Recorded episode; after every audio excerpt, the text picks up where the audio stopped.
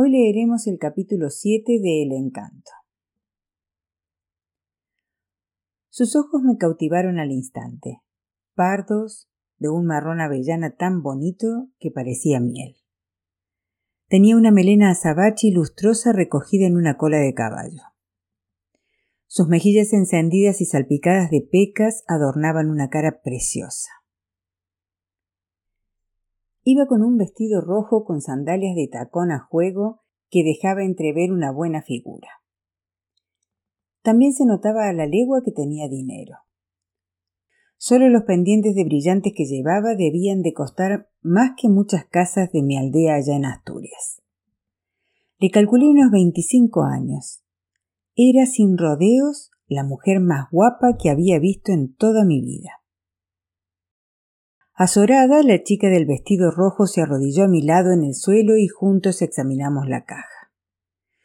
Todas las figuritas estaban enteras menos una, una cebra a la que se le había roto las patas. Tragué saliva. No podía haber empezado peor mi primer día. Si me descontaban el valor de la figurita del suelo, estaría trabajando gratis por lo menos un mes. Eso si no me despedían. Entonces la chica tomó la iniciativa. Las compraré, dijo con seguridad. Fue por mi culpa. Mis jefes no la dejarán, respondí mientras pensaba en don Gato y la manía inmediata que me había tomado. Siempre hay que estar a favor del cliente. Y tiene toda la razón, replicó con una sonrisa de complicidad. Quiero comprar esa cebra, el lote entero. Le agradezco el gesto, señora, pero mucho me temo que mis jefes no aceptarán que compre una cebra con las patas rotas. Noté que la frente se me empapaba de sudor mientras las consecuencias de la cebra rota se agolpaban en mi cabeza. En un instante mi futuro se había vuelto negro, muy negro. Como si me leyera el pensamiento, la suave voz de la chica interrumpió mis lamentos. Pero tú no eres de los que se rinden a la primera, ¿verdad? Me ofreció entonces su mano con la inocencia de un niño que salva a su compinche de travesura. Tranquilo, ven conmigo, susurró. ¿Qué podía hacer? Tomé su mano y me dejé llevar. Un rato después, tras subir varios tramos de escalera, llegamos a un cuartito de mantenimiento. Atravesamos una puerta pintada con el mismo color gris perla de la pared que conducía a un cuarto pequeño lleno de escobas y herramientas. Una vez allí, la chica se aposentó en una silla de mimbre y rebuscó en los cajones de un desvencijado escritorio hasta dar con un tubo de pegamento. Apoyada sobre una mesita de madera, volvió a unir cuidadosamente las patas de la cebra. Tenía las mejillas coloradas de la concentración. Yo la observaba en silencio sin creerme todavía lo que acababa de suceder. Era como si me hubiesen descubierto, como si esa chica hubiera atravesado mi fachada y llegado al patricio verdadero. Claro que sí, yo no era de los que se rinden a la primera. Aquello me hizo sentir más vivo que nunca y habernos colado en aquel almacén era como constatar que las normas están para saltárselas. Necesitaba saber más de aquella chica tan especial que a estas alturas ya solo podía tutear. ¿Cómo sabías llegar hasta aquí? le pregunté entonces. Los almacenes abrieron un ratico ayer en exclusiva para un grupo de clientes privilegiados. A mí se me rompió un tacón y me fijé en que una dependienta vino aquí a buscar un tubito de pegamento. Me contestó sin levantar la vista de la figurita de la cebra. ¿Eres una clienta privilegiada? Sí, pió como un pajarito. La chica me miró con ojos tristes y mi corazón volvió a temblar. Aquellos ojos eran de arenas movedizas. Fácil entrar e imposible salir. ¿Cómo te llamas? Gloria. Yo Patricio. Compartimos un silencio cómplice. Gloria empezó a pegar pequeños soplidos en las patas de la figurita de cebra para secar el pegamento. ¿Tú crees que las cebras son negras con rayas blancas o blancas con rayas negras? Le pregunté con mi típico desparpajo. Para mi sorpresa, ella contestó sin ningún tipo de duda o titubeo. Blancas con rayas negras, afirmó. Me quedé tan asombrado que Gloria se echó a reír tapándose la boca con la mano. Es para despistar a los leones, me explicó en voz baja. El ojo del león no está hecho para distinguir las rayas, así que crean una ilusión óptica y se camuflan. ¿Cómo sabes todo eso? Cada vez estaba más y más fascinado por Gloria. Lo leí en un libro de ciencia, respondió. ¿Te gusta la ciencia? Gloria asintió. Yo siempre he pensado que la ciencia es para la gente más lista que yo, dije. De eso nada, hay ciencia en todas partes, me corrigió, subiendo el tono de voz. Einstein decía que la ciencia no es más que la curiosidad en el pensamiento cotidiano, así que todos podemos ser científicos. ¿Einstein es el sabio del pelo blanco? Sí, el que inventó la teoría de la relatividad. ¿Qué es eso? Significa que el espacio y el tiempo son variables y que ambos dependen en una nueva conjunción espacio-tiempo de la velocidad. Jugábamos en aquel diminuto almacén, y por lo visto los dos lo hacíamos muy bien. Entre tantas idas y venidas yo seguía preguntándome por aquella mirada triste. Gloria era un encanto y un misterio a la vez. No he entendido ni una palabra de lo que has dicho, le seguí el juego. Lo siento, no suelo tener oportunidad de hablar mucho, y menos con gente de mi edad. Me sorprendió la respuesta. ¿Cuál era la historia de Gloria? ¿Unos padres protectores quizás? En España, en Cuba o en la Cochinchina era bien sabido que las hijas de las familias bien vivían en Torres de Marfil. Cuéntame más cosas de la teoría relativa a esa, le pedí. Te voy a poner un ejemplo. A que una hora con una muchacha guapa pasa como un minuto, pero un minuto bajo una estufa caliente pasa como una hora. Eso es relatividad. No podría estar más de acuerdo, dije de todo corazón. Como en la teoría relativa me hubiera quedado en aquel cuarto con Gloria toda la vida y me hubiera parecido un segundo. La revelación me golpeó como un rayo. Estaba enamorado perdida, loca e irremediablemente enamorado de esa mujer. Sin percatarse de mis sentimientos, ella miró su reloj de muñeca y pegó un respingo del susto. Tengo que volver, mi esposo me estará buscando, susurró con pesar. Esposo. La palabra se me clavó como una puñalada en el alma. Me sentí morir, pero intenté reponerme. Había pensado en un padre sobreprotector, pero un marido también tenía sentido. ¿Cómo no iba a tener un marido? Y aunque hubiera estado soltera, un pelagato como yo no tenía ninguna posibilidad con una dama como ella. Razonamientos muy sensatos, pero que no impedían que el corazón me doliera como si le acabaran de pegar una patada. ¿Nos vamos? De alguna manera logré asentir. Pusimos la cebra reparada en la caja junto a sus compañeros de porcelana y volvimos a la tienda. En la sección de regalos nadie se percató de la tara y como había dicho al inicio, Gloria compró todas las figuritas de la caja. Como despedida y con el paquete envuelto en papel de regalo, se me acercó y me susurró algo al oído. Me ha encantado hablar contigo. Y sin tiempo para retener el olor a violetas de su piel y su aliento cálido como un abrazo, un berrido detrás de nosotros nos hizo saltar del susto. Gloria. ¿Dónde repingas te habías metido? Aquella voz me puso el vello de punta, una voz ronca y animal. Aunque mi cabeza aún no había reconocido a su dueño, mis músculos se tensaron y mi cuerpo entero se puso en alerta.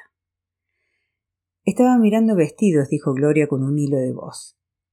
Me escabullí con la cabeza baja hasta que vi algo que me dejó helado. Unos Oxford blancos que me resultaron muy familiares. No, no, no, no, por favor, Dios mío, no. Pensé mientras levantaba los ojos y confirmaba la peor de las pesadillas. El marido de Gloria era César Valdés.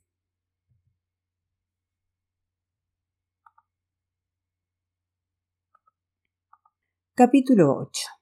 Gloria. Me llamo Gloria y el día que cumplí los siete años, Albert Einstein me regaló un sombrero. Fue mi último recuerdo feliz y sucedió el 22 de diciembre de 1930, cuando yo aún era una niña dichosa y despreocupada. antes de que mi vida se volviera bien fea. El afamado científico había llegado a La Habana el día anterior cuando su barco hizo escala antes de partir con destino a San Diego en los States. Las horas que pasó en Cuba estuvieron bien documentadas por la prensa.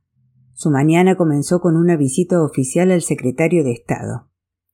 Después almorzó en el Hotel Plaza con los miembros de la Academia de Ciencias.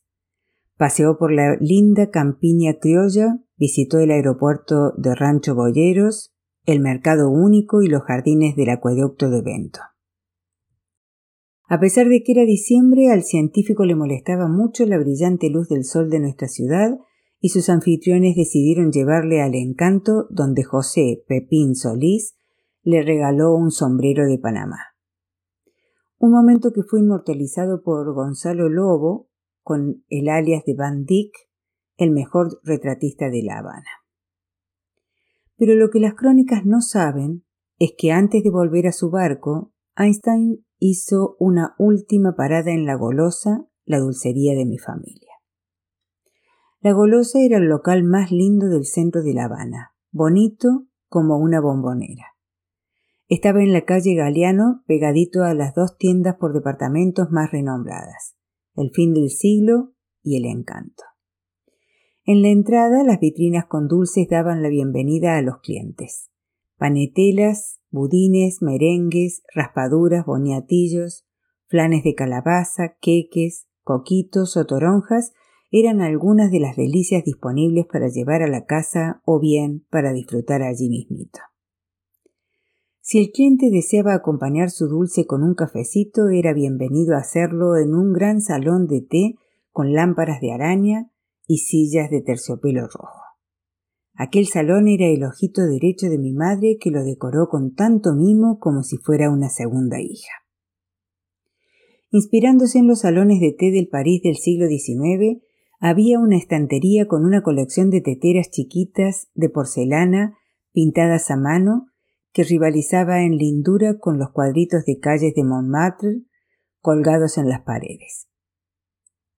Las macetas con bungavillas contribuían a la magia de la dulcería aportando la fragancia de sus flores.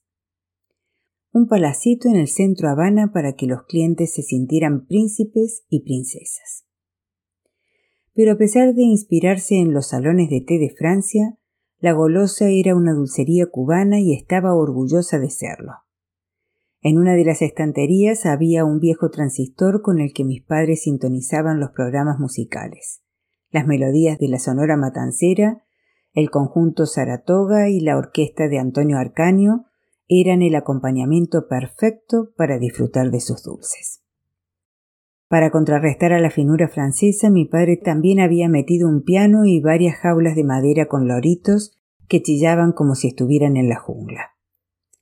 Entre los loros, el gran favorito de mi padre era el papagayo Raimundo, cuya jaula estaba colocada estratégicamente en la entrada de la tienda para que diera la bienvenida a la clientela.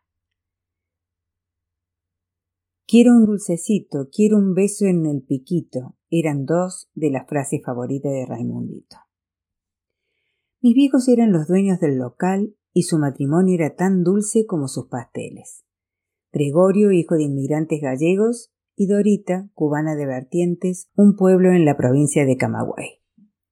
Provenían de familias de clase media y habían crecido sin lujos pero sin estrecheces. Desde chiquitos mi viejo y mi vieja habían sentido pasión por la cocina. El destino hizo que ambos se conocieran en una academia de hostelería cuando ganaron un premio ex aequo por sus riquísimas recetas de arroz con leche. En menos de lo que un soufflé tarda en hincharse, se enamoraron, se casaron, abrieron su dulcería y me tuvieron a mí, su única hija.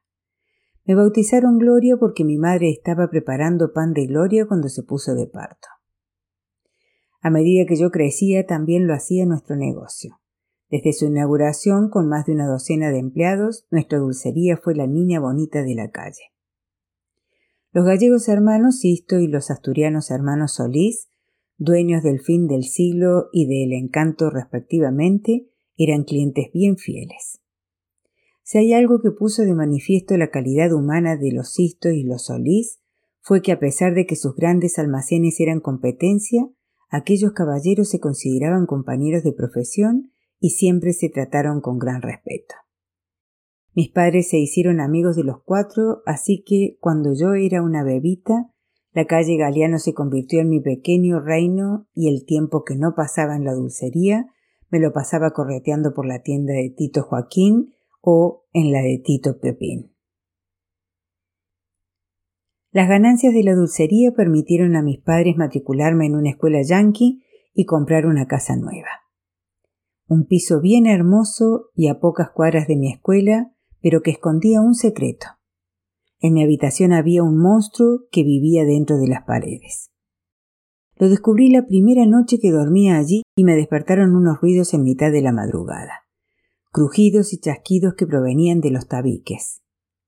Por las enseñanzas de mi abuela enseguidita deduje que se trataba de un chicherecu, un duende endemoniado de ojos rojos y unas uñas afiladas.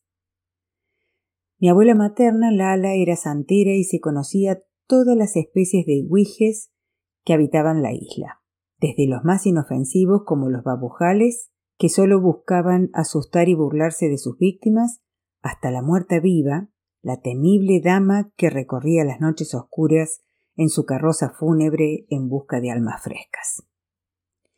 Lala era mi abuela favorita porque con ella era imposible aburrirme. Llevaba el cabello gris recogido en un turbante como las negras y gustaba de ponerse vestidos de colores vivos. Como la bruja buena que era, siempre andaba enredada con alguna pócima, ungüento o hechizo.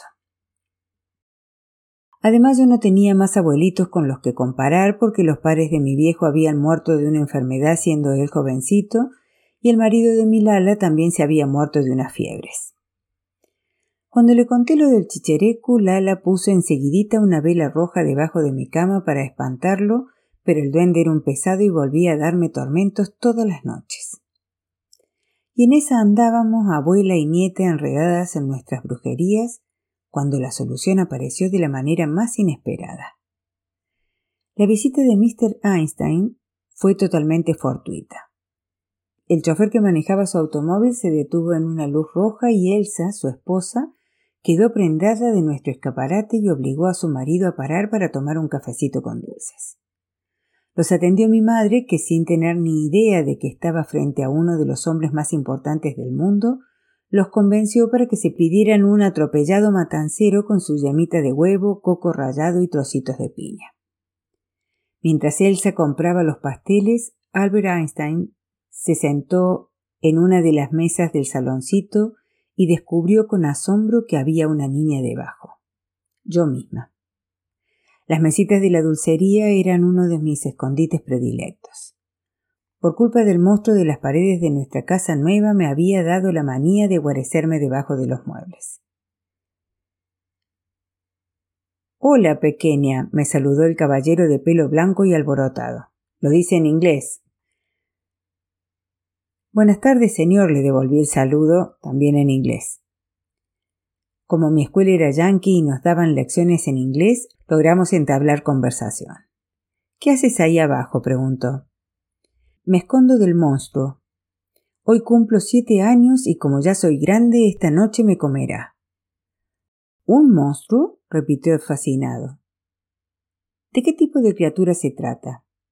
Es un chicherecú, un guije, un guije bien malvado con dientes de vampiro y garras de oso. Vive dentro de las paredes de mi casa. ¿Y cómo sabe que vive ahí? Porque escucho sus crujidos y sus trompadas por las noches. El señor del pelo blanco se echó a reír. ¿Y dices que solo lo escuchas por las noches? Sí, durante el día el muy cochino debe estar dormido porque está callado.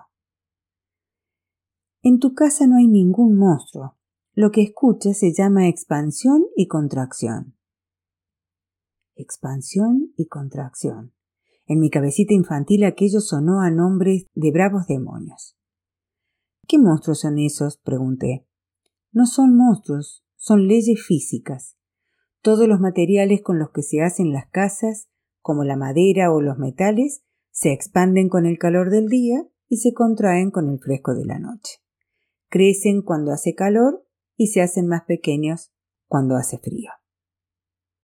Aquello sonaba tan extraordinario que me figuré que aquel caballero tan sabio y tan bigotudo debía ser un brujo como Milala, y que por eso conocía todas esas cosas. ¿La expansión y la contracción es magia? pregunté. Mucho mejor, es ciencia. En la entrada de la dulcería mi madre terminó de servir los pasteles del refrigerador y Elsa llamó a su esposo para que volviera al auto. Einstein se levantó de la silla y le hizo un gesto de que se esperara un minutico. Antes de irse se quitó el sombrero de Panamá y me lo puso en la cabeza. Cuando tengas miedo, ponte mi sombrero y recuerda que la mejor manera de vencer a los monstruos es leer libros de ciencia. A partir de entonces seguí el consejo de Mr. Einstein y los libros de ciencia se convirtieron en mis compañeros inseparables. Gracias a mis lecturas descubrí que una persona envejece más rápido cuando está subida en una escalera que cuando está en el suelo debido a la fuerza gravitatoria o que hay más estrellas en el universo que granos de arena en todas las playas del mundo, que los pulpos tienen tres corazones y que nuestro universo morirá en unos cinco mil millones de años. La ciencia me daba las respuestas que una Cuba supersticiosa y obstinada con el santoral no me sabía responder. Y para mí había más magia en mis libros de matemáticas, física o astronomía que en todas las consultas de las viejas echadoras de caracol a las que los sabaneros acudían para averiguar su buena fortuna. La ciencia se convirtió en mi forma de entender el mundo y mi miedo por el chicherecú de las paredes de mi casa se esfumó. Curiosamente, la persona que más libros me compraba y que más se interesaba por mi nueva manera de pensar era mi abuela Lala. La misma santera que pensaba que la línea del horizonte en el mar era el lomo de una madre de agua, un majá que devoraba el sol cada atardecer y lo volvía a escupir al amanecer, se maravillaba con mis sabrosos conocimientos científicos. Abuela, ¿Usted sabía que el centro de la Tierra está tan caliente como el Sol? Mijita, eso debe ser por Ollá, la reina de los muertos, dueña de la llama y patrona del cementerio, que es una de las queridas favoritas del Changó, y cuando se enfada se vuelve fuego. Desde que había empezado a considerarme una mujer de ciencia, muchachita de ciencia en mi caso, las supercherías de mi abuela me hacían fruncir el ceño. Esas son salvajadas, abuela. De salvajadas, nada. Ya le preguntaré yo al fantasma del abuelo a ver qué opina él. Los fantasmas no existen, insistía yo, exasperadita perdida. Mi abuelita se reía y me miraba con simpleza perruna. ¿Quién dice eso? La ciencia. No se puede creer en la ciencia y en los fantasmas a la vez. Claro que se puede, mijita, claro que se puede. Por desgracia, no todos los monstruos de mi infancia fueron de mentira. En unos pocos años conocería a otro mucho más peligroso, uno que me cambió la vida para siempre.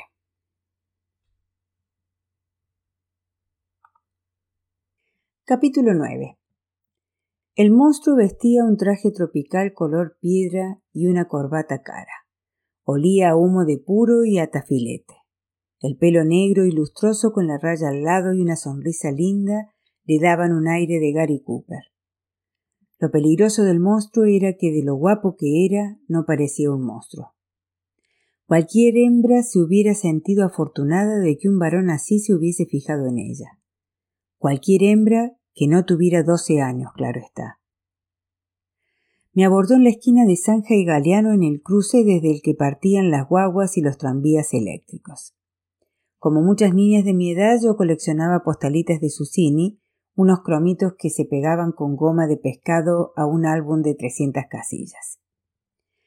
En los soportales de aquella esquina era donde nos reuníamos los chiquitos para cambiar las postalitas repetidas. Normalmente me acompañaba mi viejo o mi vieja, pero ese domingo había ido sola porque tenían mucho trajín en la dulcería y yo les había jurado por la milagrosa que volvería a la hora del almuerzo. Pero mis planes se fueron al carajo por completo cuando me interrumpió aquel hombre. Hola, bebita. Me gustan tus pecas. ¿Me las regalas? No le contesté. En la escuela nos habían dicho que jamás debíamos dar bola a los desconocidos. Me llamo César y tú, insistió. Volví a ignorarle con la esperanza de que se marchara y me dejara seguir en paz con mis asuntos. ¿Eres mudita o te ha comido la lengua el gato? En los años venideros muchas veces he recordado ese maldito momento y me he imaginado a mí misma corriendo.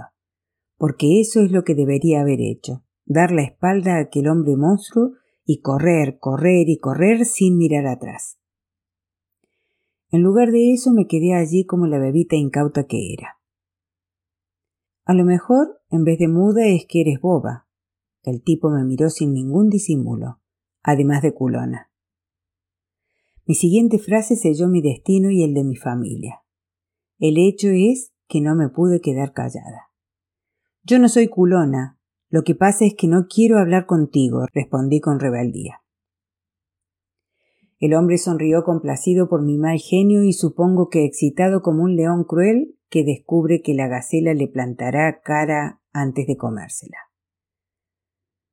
Pero bueno, ¿se puede saber por qué no quieres hablar conmigo?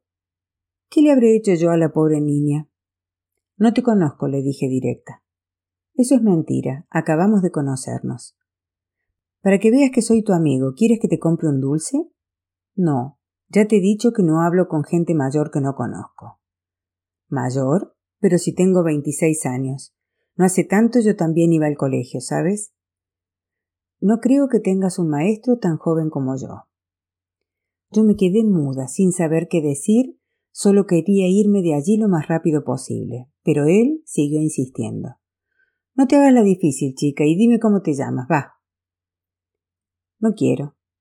Al ver que yo no iba a decirle nada más, el hombre cambió de táctica. No hace falta que me lo digas porque ya lo sé. Te llamas Bonifacia y tus padres son los charrateros de la calle San Rafael. No me llamo tan requete feo, exclamé furiosa. Me llamo Gloria. Pero tus padres son guajiros charrateros, ¿a que sí? No. Tienen una dulcería, la golosa, aclaré con orgullo. Pues claro que no querías ningún dulce, dijo riéndose. Lo hubieras dicho antes. Aunque no te preocupes que te compre otra cosa, lo que tú quieras a cambio de tus pecas. Porque puede que hoy no, añadió mirando su reloj, pero algún día tus pecas serán mías. Y se fue caminando victorioso como Gary Cooper por la calle principal de un pueblo del oeste. El león ya tenía el nombre y la dirección de la gacela. El martes de la semana siguiente, cuando volví de la escuela y entré en la dulcería, por poco me desmayé del susto al ver que César estaba sentado en una de las mesas. Nada más verme me guiñó un ojo con complicidad. Apuró su taza de café y con cuidado de que no le viera ningún empleado, antes de marcharse me entregó un paquete envuelto en un papel de regalo. Dentro había un álbum de postalitas de Susini con todas las de la colección pegadas. Dame un besito en el piquito, chilló el loro Raimundo, pegándome un susto de muerte. Ese fue el primer regalo de muchos. Cada martes el lobo se presentaba en nuestra dulcería a merendar, y lo hacía envuelto en la piel de un cordero encantador, porque César siempre supo sacarle partido a su porte de Gary Cooper para ocultar sus verdaderas intenciones. Pasaron varios meses y en la dulcería mis papás cada martes ya le esperaban con la mesa lista cafecitos con buñuelos para el elegante caballero. César era un buen cliente, atento, simpático y generoso. Sobre todo conmigo, claro está. Siempre me traía algún presente, muñecas de trapo, pendientes de perlas, bastones de caramelos y medias de seda. Una extraña mezcla de regalos para niña y para mujer que no ocultaban lo encaprichado que estaba conmigo. Y yo navegaba entre dos aguas, Todavía me quedaba tanto por aprender de la vida.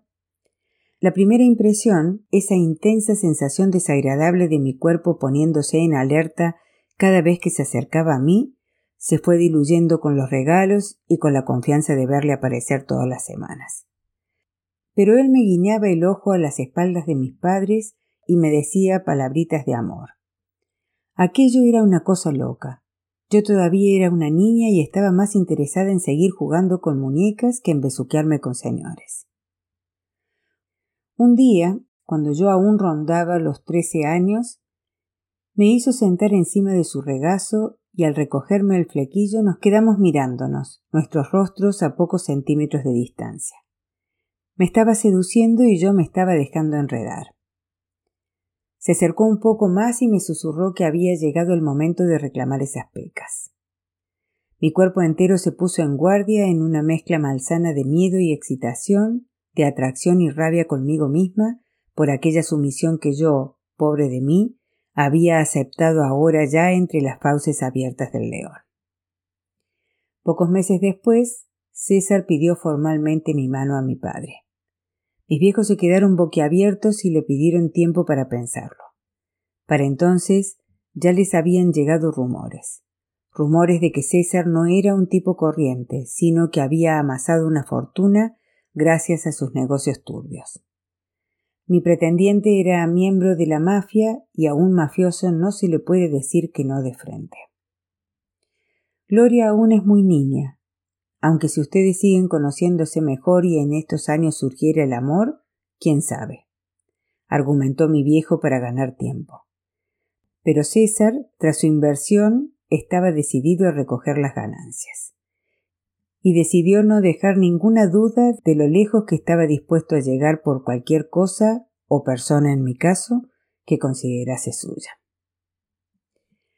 Esa fue la última noche de mi vida que dormí sin tener pesadillas.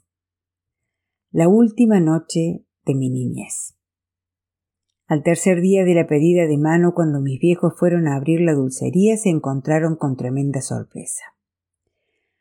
Alguien había reventado el cristal de la puerta cuyos trocitos cubrían los adoquines de las calles como brillantes copitos de nieve.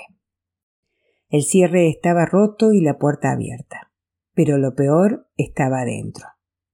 Mientras los empleados consolaban a mi vieja, mi viejo entró en el local y se encontró con el fin del mundo. El loro Raimundo y el resto de los pájaros estaban muertos. Los habían matado con saña, las cabezas retorcidas y las alas arrancadas.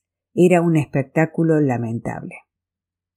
En el salón de té las lámparas estaban hechas a Nico, al igual que la colección de teteras y todas las sillas de terciopelo rojo acuchilladas. Al ir mi padre a reportarlo a la policía, un agente le dijo que aquello eran cosas que pasaban y que no había nada que se pudiera hacer. Mi viejo se encaró con él sin dar crédito a lo que acababa de decir. ¿Cosas que pasan? ¿Está usted loco? Lo lamento, caballero, aquí no podemos ayudarle, contestó el policía sin mirarle a la cara. Quiero hablar con un superior inmediatamente. Mi superior le dirá lo mismo que yo. Si usted anda sacudiendo un avispero, tendrá que vérselas con las picaduras. Mi viejo volvió a casa muy alterado. Ante él tenía una decisión imposible bendecir la unión de su hija pequeña con un mafioso o que todos nosotros sufriéramos las consecuencias. Una decisión que hubiera roto el corazón de cualquiera, pero que en su caso ocurrió de manera literal. Yo no lo sabía, pero mi viejo sufría problemas cardíacos desde bien chiquito. Había nacido con un corazón bien lindo, pero con una válvula defectuosa. Era una de esas cosas que nunca me habían contado para que no me preocupara hasta que me enteré de la peor manera posible cuando esa noche mi papito sufrió un infarto en la cama. Don Gregorio Beiro Moreira, el hombre más lindo y más dulce que ha pisado este mundo, falleció en un automóvil de camino al hospital. Cuando nos notificaron su fallecimiento, mi vieja se cayó redonda al suelo. De un instante a otro dejó de moverse, de hablar, de comer, de aguantarse sus necesidades. Los doctores dijeron que había sufrido un derrame cerebral fulminante por la impresión. Mi mamita se convirtió en un fantasma en vida. Había que darle de comer espuma de guarapo y bocaditos de miga de pan empapada en leche con una cucharita de café, como a los pajaritos, y cambiarle el bloomer como un bebé. Necesitaba a alguien a su lado sin demora día y noche. Entonces fue cuando me rendí. Me sacrifiqué. No podía permitir que el león se comiera a todo el rebaño. ¿Qué hubiera sido de mi vida de nuestras vidas si yo no me hubiese rendido tan pronto? La paz siempre tiene un precio. Dos semanas más tarde de la muerte de mi padre yo cumplí los 14 años y César Valdés me tomó como esposa. El 22 de diciembre de 1937 celebramos el casamiento en la Catedral de La Habana. No faltó ni un detalle, el vestido blanco y largo que simbolizaba mi pureza, el velo para ahuyentar a los malos espíritus y el cake con muñequitos. Como la tradición mandaba que cuanto más pisos tuviera, más años de feliz casamiento tendrían los recién casados, César compró un cake matrimonial alto como el castillo del morro. Cuando me puso el anillo en el dedo supe que, más que una alianza, aquello era un cepo. En mi foto de bodas no fui capaz de sonreír por mucho que el pobre fotógrafo se esforzara por no retratarme con cara de pánico. Va, reina, dime queso en inglés. Cheese. La celebración del casamiento tuvo lugar en el calipso Unif y se alargó hasta tan tarde que me quedé dormida sentada en una silla agotada por el dolor de pies, era la primera vez que me ponía zapatos de tacón, y por el disgusto. Sin despertarme, mi nuevo esposo me tomó en brazos, me subió en el auto y manejó hasta nuestra nueva casa. Un palacio de tres plantas rodeado por una gran finca en Miramar, el barrio más caro de la ciudad. Lo más doloroso de la noche de mi casamiento no fue perder la virginidad en sus brazos, sino las palabras que me susurró al oído mientras me arrancaba el vestido. Me quitaba el ajustador, que me venía grande porque aún no tenía pechos que sujetar, y me bajaba el bloomer. ¿Lo ves, Bobita? Te dije que tus pecas serían mías.